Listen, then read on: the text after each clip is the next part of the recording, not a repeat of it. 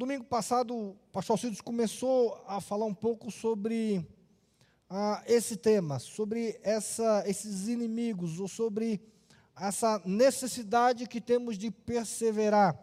E, meus irmãos, ah, é importante a gente entender esse tema, é importante a gente entender essa, essa perspectiva, porque aqui os hebreus estavam passando por momentos de dificuldade, momentos de perseguição, momentos em que estavam até perdendo os seus bens ah, por causa do evangelho. Aqui é uma, a perseguição começa a, a se ampliar para os cristãos. E o autor de Hebreus, e aí alguns entendem que o apóstolo Paulo, outros não, ah, começa a demonstrar, dizendo: olha, ah, per, permaneçam perseverantes ah, ele diz assim: não abandone a sua fé, não abandone a vossa esperança. E aí, sempre que ele faz isso, ele diz: ah, porque há um galardão. Então, entenda que o que o autor ele começa a falar da necessidade de perseverarmos é persevere, porque o que Deus tem a oferecer para você é infinitamente melhor do que qualquer outra coisa que você pode ter abrindo mão da fé cristã. E a ideia dele é simples: ele diz, olha, que se vocês abandonarem a fé cristã para poderem ter uma, uma vida mais luxuosa, ou uma vida sem perseguição, uma vida com seus bens, a, a, a tentação de se perder, de se abrir mão da fé evangélica, uma vida de prazeres, uma vida a, a, de qualquer aspecto que pudesse ser premiada, ou que o cristão pudesse olhar e dizer assim: vale mais a pena. O autor de Hebreus diz assim: olha, não vale. Nada vale a pena. Nada vale mais do que a fé evangélica e aquilo que Deus tem para você na sua vida. E ele diz assim: não abandone. E aí ele começa assim: não abandoneis, portanto, a vossa confiança, ela tem grande galardão. Aí ele continua: com efeito, tendes necessidade de perseverança, para que, havendo feito a vontade de Deus, o que? Alcanceis a promessa. Então, o que o autor do livro ele começa a estimular, dizendo: olha, não vale a pena abrir mão da vida com Deus. Mesmo que a vida com Deus signifique nesse momento perdas, signifique nesse momento sofrimentos, signifique nesse momento abdicar de paixões, abdicar de sonhos, abdicar de projetos, abdicar do que quer que seja, vale a pena continuar sendo fiel a Deus, vale a pena continuar sendo perseverante. E essa questão é importante, porque, queridos, a a nossa tentação e aquilo que o mundo vai oferecer para nós é exatamente nos desapegarmos da nossa esperança e principalmente daquilo que Deus tem para mim e para você. Ele quer, e o inimigo quer, e o diabo quer, e o mundo quer, que simplesmente a, a fé cristã e o Evangelho, o sacrifício do Evangelho, às vezes na sua mente, não vai valer tanta pena.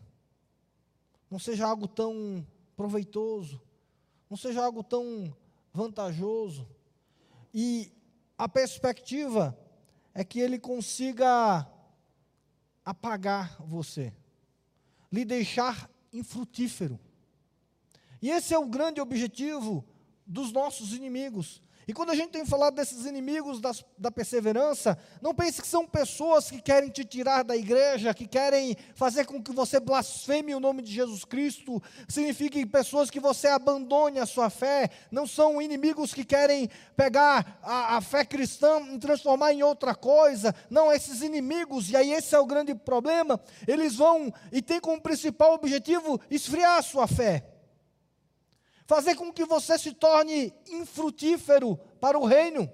Porque, queridos, um cristão infrutífero, ele vai contagiando outros cristãos para que se torne uma igreja infrutífera. E uma igreja infrutífera é uma igreja irrelevante na sociedade. E quando a igreja ela se torna irrelevante, significa agora que as mãos do inferno e do diabo vão tentar controlar a sociedade em que vivemos.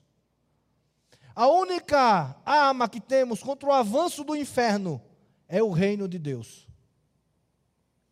Aquilo que vai impedir que o inferno avance na nossa sociedade é a pregação do Evangelho de Deus. A única verdade e a grande arma que Deus tem para que possamos tirar as pessoas da mão do inferno e do domínio do inferno é através da pregação do Evangelho do Senhor Jesus Cristo. Meus irmãos, se nós quisermos uma sociedade justa, honesta, nós precisamos pregar o Evangelho do Senhor Jesus Cristo, porque o único que pode libertar o homem da mentira é o Evangelho do Senhor Jesus Cristo. O único que pode mudar o coração pecaminoso do homem é o Evangelho do Senhor Jesus Cristo.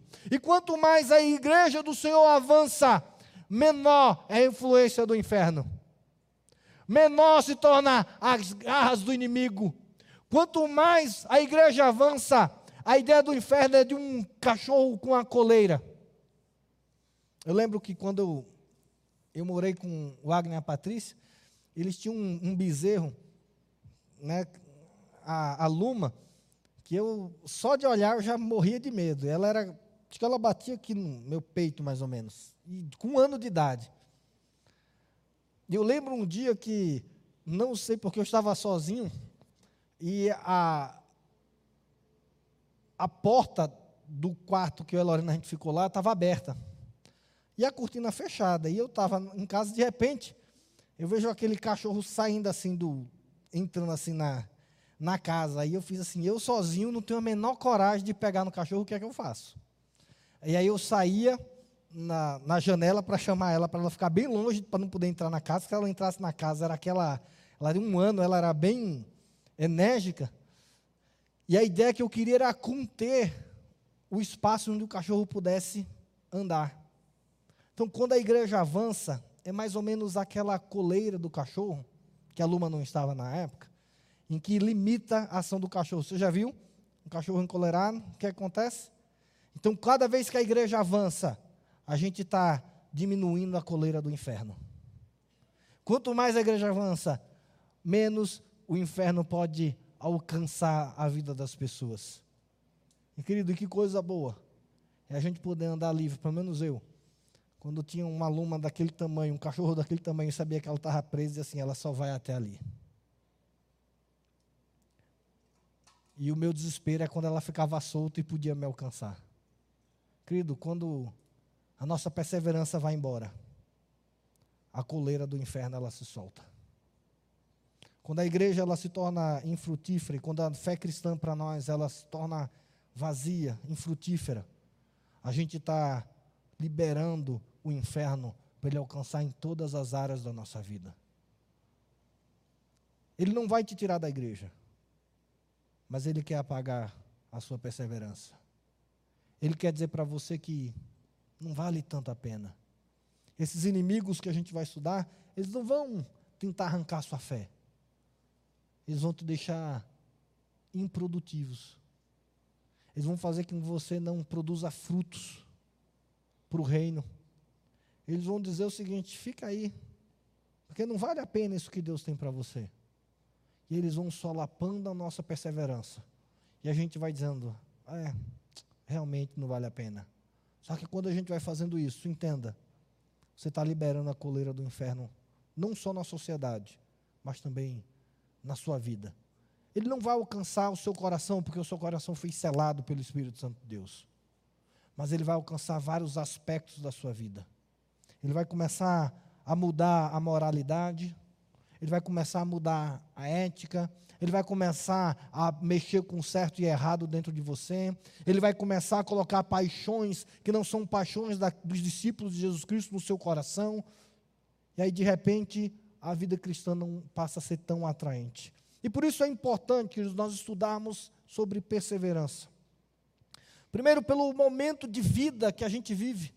Estamos vivendo um momento, talvez ainda com quase pós-pandemia, ou pelo menos um momento em que a, a questão da pandemia ela se estabilizou, nós já sabemos o que fazemos, o que não fazemos, a liberdade hoje ela existe, ninguém está mais trancado em casa, ninguém fica a, a, em casa, nós podemos vir, nós podemos sair e e a perspectiva é essa: se você for para o shopping, você vai ver que o shopping está cheio. Se você for no restaurante, você vai perceber que o restaurante está cheio. Ah, no dia 7 de setembro, nós tivemos aqui manifestação com milhares de pessoas na rua. E a vida está voltando ao normal. E os desafios vão voltar ao normal. Mas, queridos, as consequências da pandemia agora vão nos acompanhar. Agora nós vamos precisar lidar com o que aconteceu com a pandemia. Talvez agora nós vamos precisar lidar com casamentos que na pandemia mostrou que tinham problemas. E de que famílias que tiveram que ficar juntas e perceberam que estavam que não eram mais famílias. E agora, o que vamos fazer? Precisamos ajudar. Nós vamos precisar lidar agora com as nossas questões, por exemplo, com os nossos medos. Nós vamos aprender a lidar com as frustrações dos nossos planos. Quantos planos você tinha antes da pandemia que não foram cumpridos? Nós vamos agora e já estamos lidando com as consequências econômicas. Só você ir no supermercado, colocar gasolina, o que você quiser, a inflação está aí, os preços altos estão aí, as consequências econômicas da pandemia chegaram. Gostemos ou não gostemos, precisamos trabalhar com isso. Não sei se em que momento na sua vida, não sei como foi a sua renda, mas se você foi afetado ou não foi afetado, se você não foi afetado, o que você vai fazer com isso? Se você foi afetado, como você vai lidar com isso? E todas as questões, queridos, nós precisamos trabalhar, mas sempre numa perspectiva: nós não vamos voltar atrás da fé cristã. Nós não somos dos que retrocedem. Nós não vamos abrir mão da fé evangélica e da vida com Deus por nada. Porque nenhuma consequência que a pandemia pode ter trazido para nós é maior do que o poder de Deus na nossa vida. Ou que seja maior do que a recompensa que Deus tem para mim e para você, se permanecermos fiéis e perseverantes na fé cristã. Precisamos ter um foco. Querido, se tem uma coisa que a pandemia mostrou, é que não vale a pena abrir mão de Deus e do seu reino. Entenda isso, a pandemia mostrou que os nossos planos são falíveis, que os nossos sonhos são muitas vezes ilusões, que o nosso planejamento é tão frágil como que qualquer sopro da realidade pode mudar. Que muitas vezes a nossa vida não é tão grandiosa quanto a gente imagina que os nossos relacionamentos não são tão sadios quanto nós imaginávamos, que a nossa família não é tão perfeita quanto nós imaginávamos, e muitas vezes que a nossa fé não é tão forte quanto imaginamos. Precisamos enfrentar tudo isso, mas precisamos enfrentar com uma certeza: Deus nunca nos abandonou e nunca nos abandonará e um firme propósito. O melhor caminho que temos é o caminho que Deus tem para nós.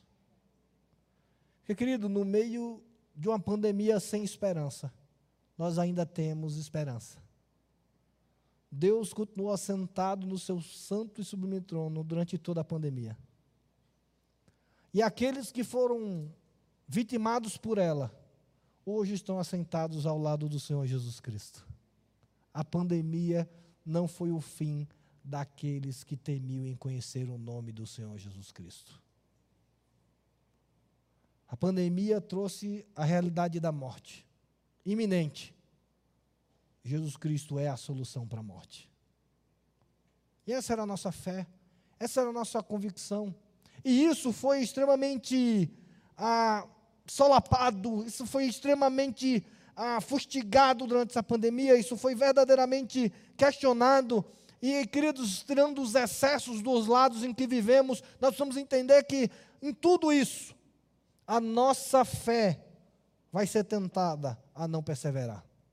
E aí, no domingo passado, o pastor Alcides tratou dois inimigos. Não sei se vocês vão lembrar, mas o primeiro são as mais influências, as pessoas com quem que conseguem influenciar na nossa vida, pessoas que, que têm alguma. A, a, a, que consegue determinar alguns sentimentos sobre nós e que existem pessoas que vão nos influenciar para longe. E aí ele usou aquele exemplo dos que saíram do Egito e que começaram a reclamar, e aquela reclamação tomou conta do povo todo, e o povo dizendo assim: olha, não vale a pena ir para a terra prometida, vamos retroagir, vamos voltar para o Egito. Né? O pastor Cícero também falou na semana passada sobre os vínculos com os passados. E hoje, meus irmãos, eu quero falar de um terceiro inimigo. E esse terceiro inimigo se chama desânimo. Mas eu quero trabalhar um, um aspecto particular desse inimigo que vem, que se chama desânimo. Para isso eu quero convidar você a abrir a palavra do Senhor no Evangelho, ah, segundo Lucas, capítulo 24, a partir do versículo 13.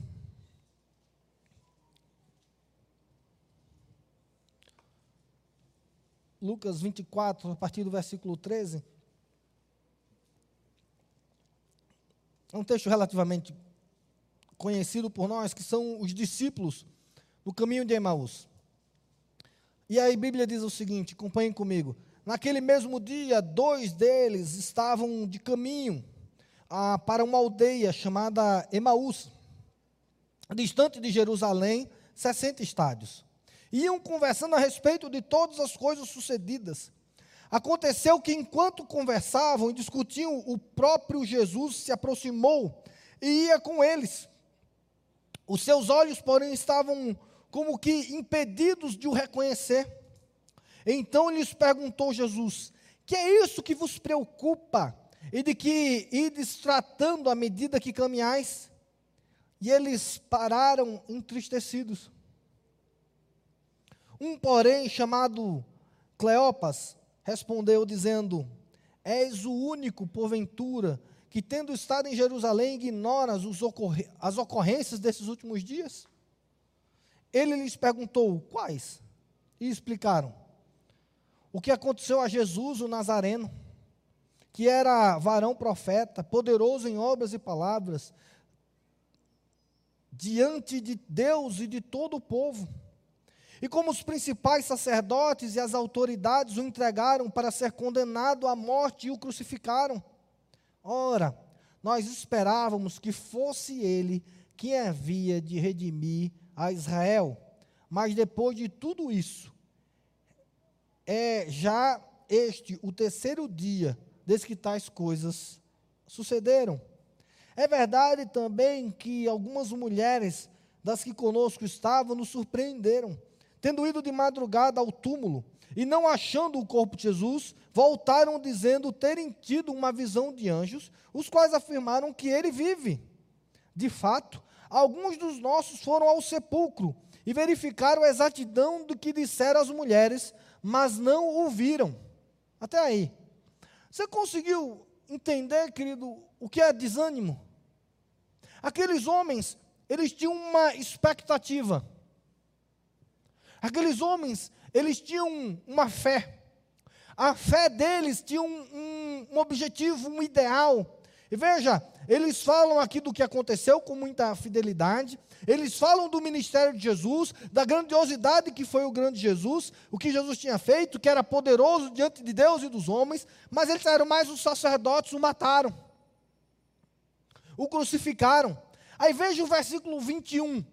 Ora, nós esperávamos que fosse ele quem havia de redimir a Israel. E aí é o ponto que eu quero trazer hoje à noite para os irmãos que vem muitas vezes e isso traz desânimo à nossa fé. Qual era o desânimo da fé desses homens?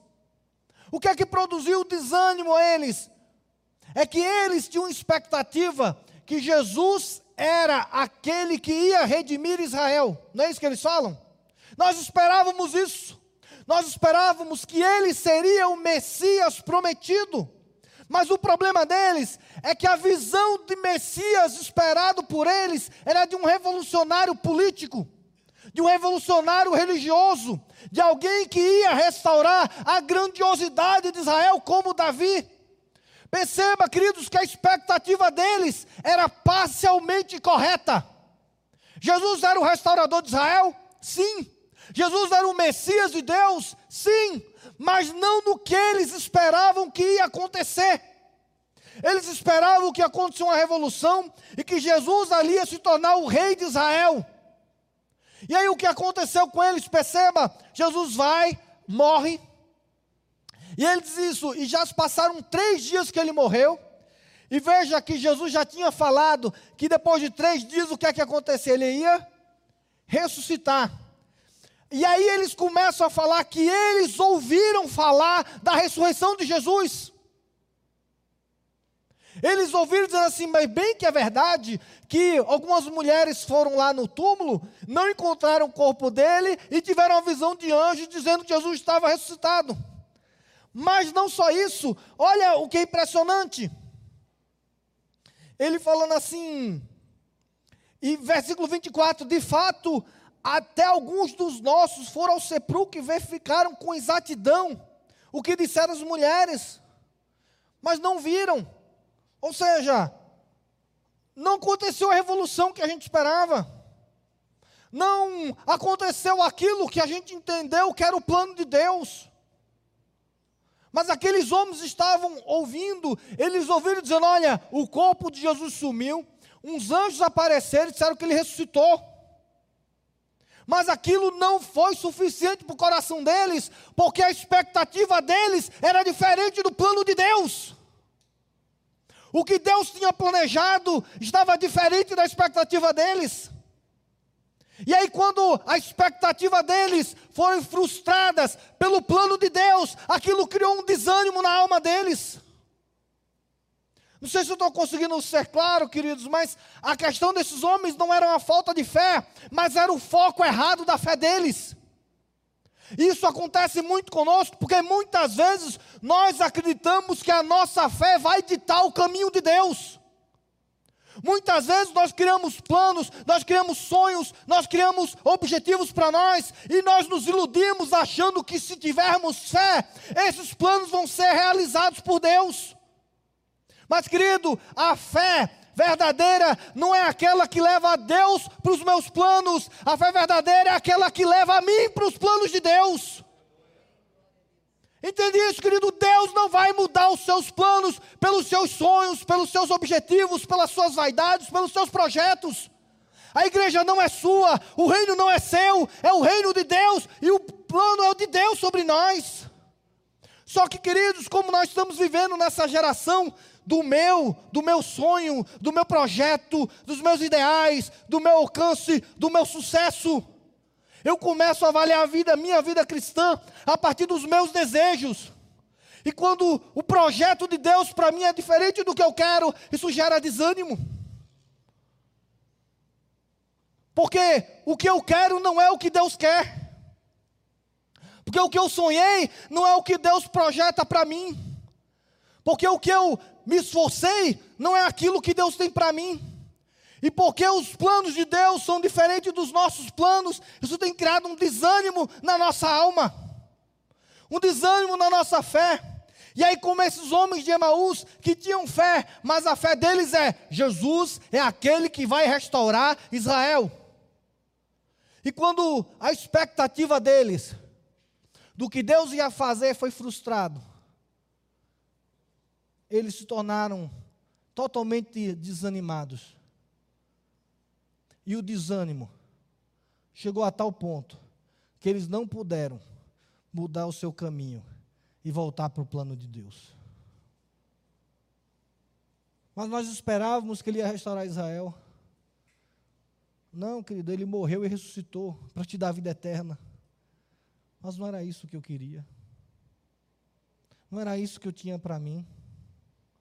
Não era isso que eu planejei as nossas frustrações, os nossos planos não realizados e não aprovados por Deus, pode trazer um desânimo tão grande que o plano de Deus para nós se tornar desinteressante. O que é que Deus tem para você? É interessante, queridos, que nós temos com mais clareza para nós o que nós queremos para nós do que, que Deus quer para nós.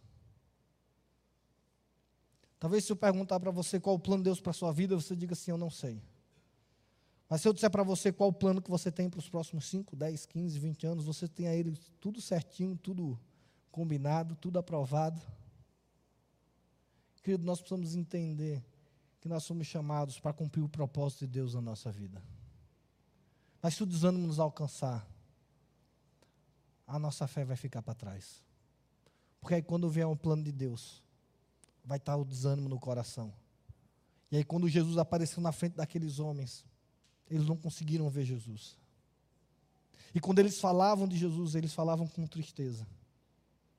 Porque não era aquilo que ele tinha para eles. Deixa eu compartilhar rapidamente. Eu, eu não sou muito dos mais inteligentes e eu demorei três anos para passar no vestibular. E o vestibular em Recife era anual. Então, eu terminei o terceiro ano, fiz o vestibular para engenharia, não passei. Aí no segundo ano, estudei para cursinho o ano todo, estudei muito. De novo, não passei. E é interessante, querido, que durante esse ponto, eu ficava dizendo, Deus, eu não vou fazer faculdade, eu não, eu não vou dar para nada na vida, eu não né, vou estudar e não, nunca vou passar. E olha que não era nenhum curso assim, medicina, né, engenharia. E as orações era Deus, né, daquela supletivo, supletivo, vem, ajuda. Eu estou me esforçando e eu via meus amigos ímpios passando e, e as pessoas a, a sendo aprovadas e eu ficando para trás, eu dizendo, Senhor, cadê a tua mão sobre isso? Cadê a tua bênção sobre isso? Eu estou orando, eu estou fiel na igreja, eu estou servindo ao Senhor e nada acontece. E, e o que é que o Senhor tem para mim? Não vai mudar nada. Qual o projeto que o Senhor tem para mim? Eu, eu, eu tenho que fazer. E durante aqueles anos, todos os meus planos foram frustrados. E querido, imagina você, jovem, ah, frustrado e jovem, ter aquela tendência de aumentar tudo na vida. E aquela crise existencial, quando eu não passei o segundo, no meu segundo ano do vestibular, a, a minha fé foi solapada, porque eu comecei a dizer assim: Deus não me ama. Deus não se importa comigo, porque eu estudei, mas estudei muito. Não era uma questão de, ah, eu não me preparei, ah, eu não, não estudei talvez mais do que muitos que passaram. Muitos colegas que estudaram comigo, eu estava muito melhor preparado do que eles, eles passaram e eu não. E aconteceu outras questões na minha vida naquele momento, coisas importantes para mim naquela época, que era um, um, namoro que eu tinha, que a pessoa acabou também, e de repente meu, meu chão se abriu e eu disse assim: Deus não se importa comigo. E naquela hora que eu vi os meus planos todos frustrados, eu comecei a questionar a Deus. Mas Deus, na sua graça maravilhosa, Ele me pegou e começou a mostrar uma outra realidade que Ele tinha para mim. Ele graciosamente tratou o meu coração. E querido, eu quero dizer isso para você: se você está enfrentando decepções, não feche o seu coração para Deus. Quando seus planos foram frustrados, não é momento de você questionar Deus, mas é momento de você se quebrantar diante dele e permitir que ele trate o seu coração. E aí, naquele momento que eu permiti, Deus começou a trabalhar no meu coração, onde Ele me mostrou que, mesmo com os meus planos, havia um problema só. Só havia um problema. Ele não era o principal na minha vida.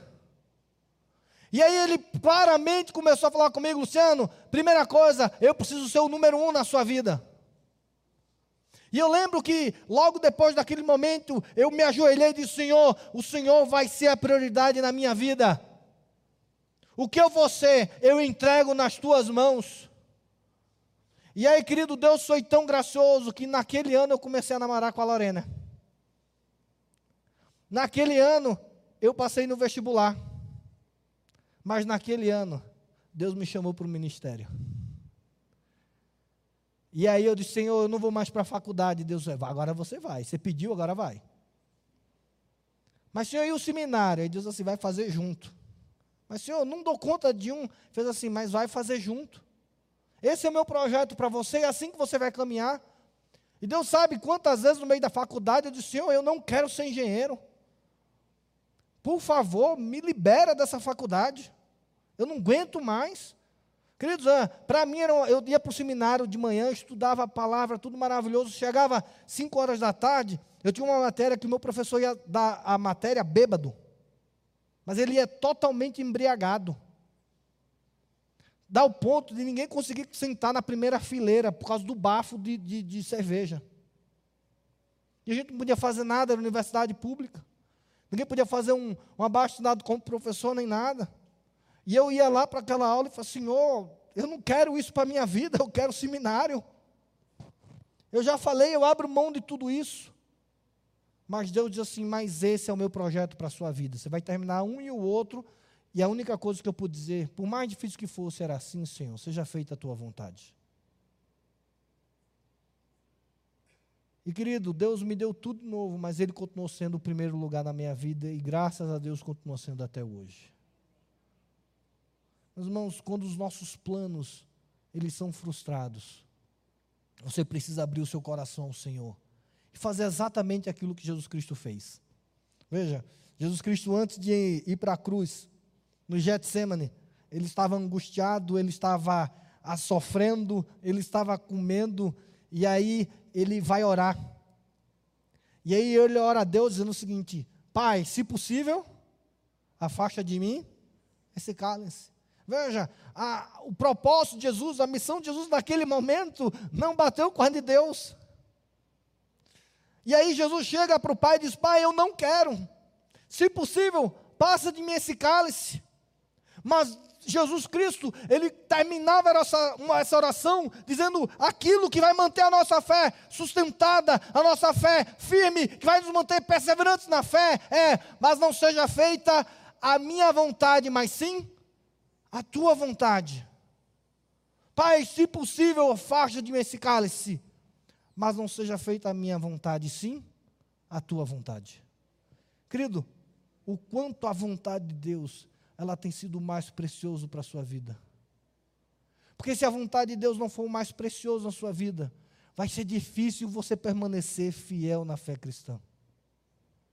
Ah, Senhor, mas os meus planos, os meus ideais, o meu conceito, a minha ideia, a minha visão. Querido, quando a nossa visão ela não bate com aquele de Deus, se você não for humilde, isso vai criar desânimo no seu coração. Ah, Deus, mas eu queria muito passar num concurso público. Eu tenho estudado tanto para isso. Eu tenho ansiado tanto com essa promoção. Eu tenho planejado tanto essa casa nova. Eu tenho planejado tanto essa viagem. Ah, Senhor, eu tenho desejado tanto ver meus filhos dessa maneira. E quando isso não acontece, quando essas coisas não se realizam, quando os sonhos e a sua vida não vai exatamente como você quer, qual tem sido a sua reação? Meu clamor essa noite, não permita que a sua alma seja desanimada. Não desanime com Deus. Não desanime com a igreja.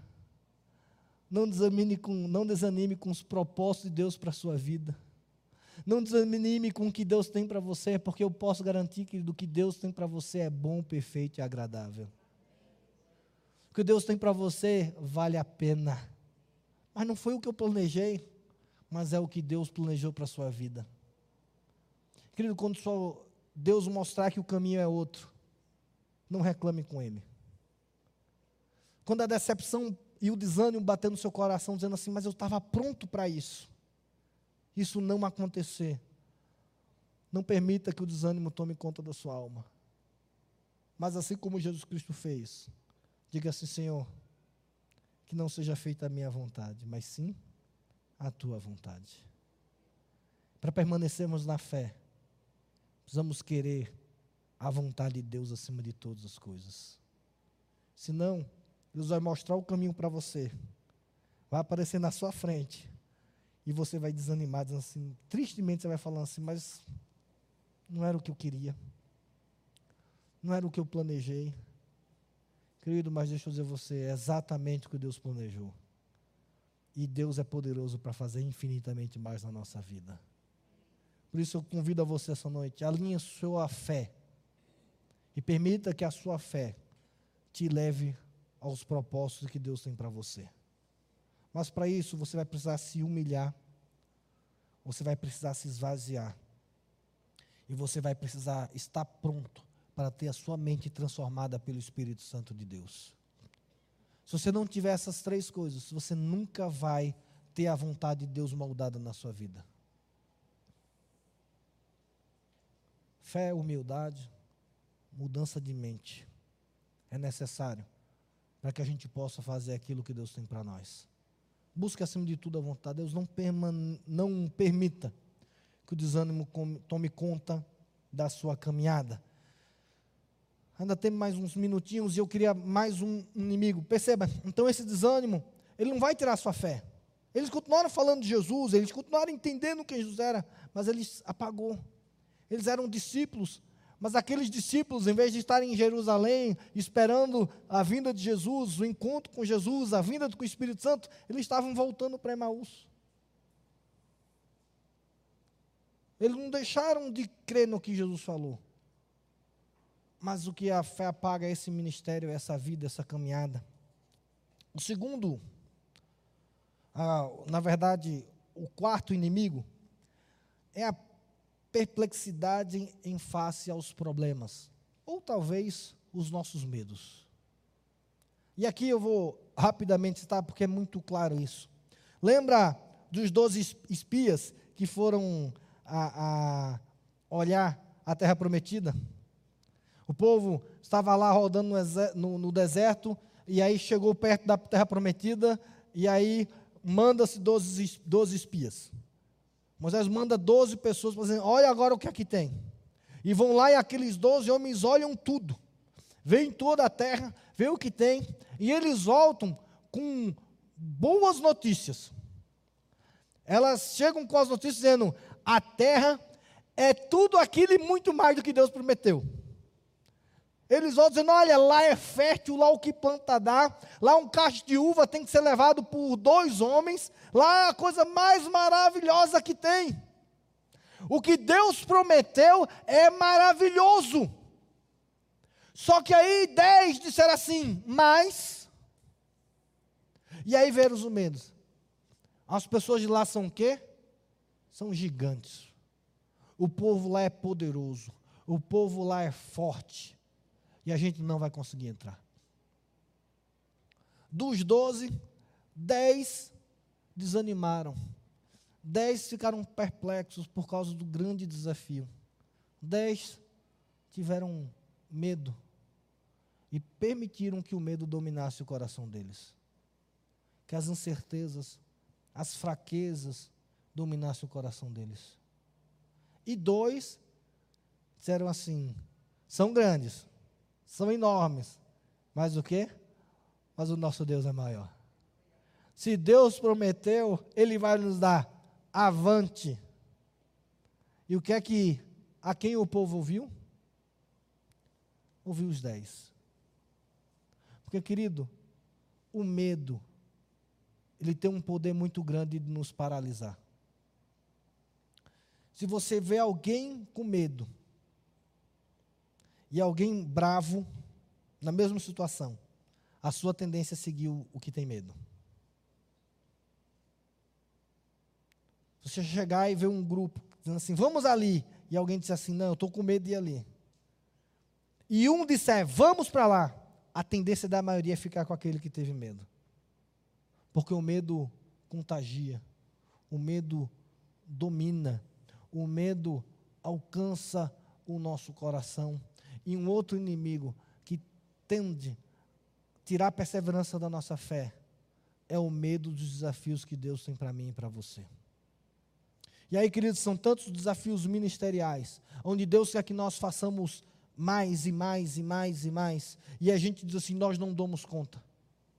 Eu não dou conta de fazer, eu não dou conta de falar, eu não dou conta de me preparar, eu não dou conta de servir. E aí o, o medo de falhar, o medo do fracasso nos paralisa. O grande problema é que quando o medo toma conta do nosso coração, o que acontece? Deus não muda o plano dele. Deus, toda vez que você buscar Deus, Deus vai dizer assim: vá, faça, é para fazer. E aí o seu medo diz sempre para Deus o quê? Não. E aí o que acontece? Toda vez que Deus diz vá e você diz não, você começa a não querer mais ouvir Deus. Porque você já sabe o que Deus vai falar. Mas você não está disposto a fazer. Olha a história de Jonas. Jonas, dispõe levanta e vai para onde? Vai para Nínive. Aí Jonas foi, se dispôs para ir para onde? Para Tarso.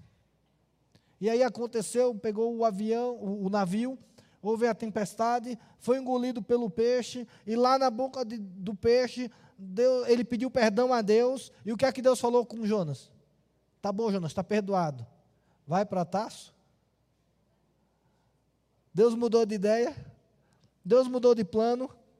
Ele pegou e fez: Jonas, tá bom, tá perdoado. Vai para onde? Vai para Nínive. Já te mandei para lá. Agora imagina se Jonas diz: Não, para Nínive eu não vou. Deus ia dizer o quê? Tá bom, aproveita aí o peixe. E aí Jonas diz: Não, Deus, mas esse peixe está fedendo demais. Senhor, dá um jeito. Tá bom, eu dou um jeito. Vá para Nínive. E aí Jonas diz, não, Deus, mas eu já disse, eu não vou para Nínive. E Deus diz, então tá bom, fica aí no peixe. Entende, querido? Em algum momento, Jonas ia parar e dizer, então tá bom, Deus, eu vou ficar nesse peixe aqui. Eu vou ficar aqui, mas o meu medo não permite eu ir para Nínive. Entenda, querido, Deus não vai mudar os seus planos por causa dos nossos medos do, por causa das nossas fraquezas, por causa dos nossos temores, porque a gente acha que Deus vai falar, o que Deus vai fazer é muito grande para mim, que eu não tenho capacidade, ou de repente é algo que eu não consigo dominar. Às vezes, querido, os jovens não aceitam o chamado ministerial, ou o que Deus tem para eles, porque eles dizem assim: não, isso não é para mim. Olha, mas eu não dou conta. Querido, nós somos uma geração que está se negando a discipular novas pessoas porque temos com medo. Temos medo de nos comprometer com Deus. E querido, não tem jeito. Se você tem medo de se comprometer com Deus, a sua fé vai ser questionada. E você não vai conseguir perseverar na fé. Mas você diz, Deus, mas eu quero ser um cristão. E Deus vai dizer assim: então, pregue e discipule. Ah, Senhor, mas eu tenho vergonha disso. Aí Deus vai dizer, mas pregue e discipule. Aí você vai dizer assim, ah, Deus, então cansei dessa conversa. E aí você vai tocar a sua vida. E aí a fé vai se tornar irrelevante para você. E a fé vai ficar sem graça com você. E aí, como Deus te ama, Deus vai te buscar de novo. E você vai dizer: Não, Deus, eu me arrependo, eu quero voltar para ti. E aí Deus vai dizer para você o quê? Pregue discipule. Senhor, mas eu não sei falar. Lembra de Moisés? Senhor, minha língua é pesada, eu não sei falar com Faraó. E Deus disse assim para Moisés: Quem criou a língua? Vá e eu vou falar com você. Ah, Senhor, mas ninguém vai acreditar que eu fui, então tá bom, Moisés. Eu vou te dar dois sinais que todos vão acreditar com você, que você vai. Querido, se você tiver medo, Medo do que Deus tem para você. Às vezes, medo das transformações que Deus tem para você. Medo do caminho que Deus tem para você. Você não vai perseverar na fé. E meu convite hoje à noite é que você não permita que o medo congele a sua fé. Que o medo te paralise na caminhada com Deus. Que os medos das mudanças, dos desafios, do propósito de Deus para você. Não te congelem, não te faça inerte na vida cristã. O medo congela, a fé liberta. O Espírito Santo nos transforma. E o poder de Deus em nós faz com que façamos muito mais e possamos fazer exatamente aquilo que Deus tem para mim e para você. Querido, são muitos desafios que vamos enfrentar. Mas hoje à noite eu fico com esses, com esses dois. O primeiro, inimigo que nós temos é o desânimo. E querido, eu quero convidar você, se hoje à noite você está desanimado, se você olhar para o seu coração e você perceber que você tem um desânimo, porque a sua vida não está caminhando conforme você planejou, conforme você sonhou, conforme você decidiu, se a vida não está, e principalmente a sua vida cristã, a sua vida espiritual, ela não está ainda exatamente como você deseja, eu quero te convidar hoje à noite a você baixar sua cabeça e dizer assim: Senhor, meus planos estão frustrados. Mas eu te peço que nessa noite não seja feita a minha vontade, sim a sua. Se querido, o que tem te paralisado é medo. Se você tem medo do que vem à frente, se o medo tem te paralisado, o medo do vírus, o medo da morte, o medo da transformação, o medo da mudança, o medo do novo de Deus, tem te paralisado na fé cristã, eu te convido hoje à noite a você ser revestido pela ousadia que só o Espírito Santo pode dar no seu coração. E você se revestir dele e dizer: Deus, eu estou com medo, mas eu tenho uma certeza. Os homens são grandes, os desafios são grandes, mas o meu Deus é maior. E se o Senhor for comigo, eu vou com o Senhor. Se o Senhor vai ficar ao meu lado, eu não temerei mal algum. Diga como salmista: mil caem ao meu lado, dez mil ao meu outro lado. Mas se o Senhor estiver comigo, eu continuo firme e inabalável, porque Deus é quem nos sustenta. Não permita que o medo congele a sua vida espiritual. O medo do fracasso, o medo da mudança. Não permita que esses inimigos eles tirem a perseverança do seu coração. Nossa oração, como pastores dessa igreja, é que, no meio de tudo isso, você permaneça fiel ao Evangelho e ao Reino de Deus. Que você não seja um daqueles que andam para trás, que retrocedem. Que você diga: Eu não vou retroceder na minha vida espiritual. Eu vou continuar com Deus. E para isso, possamos vencer esses inimigos para a glória de Jesus. Amém?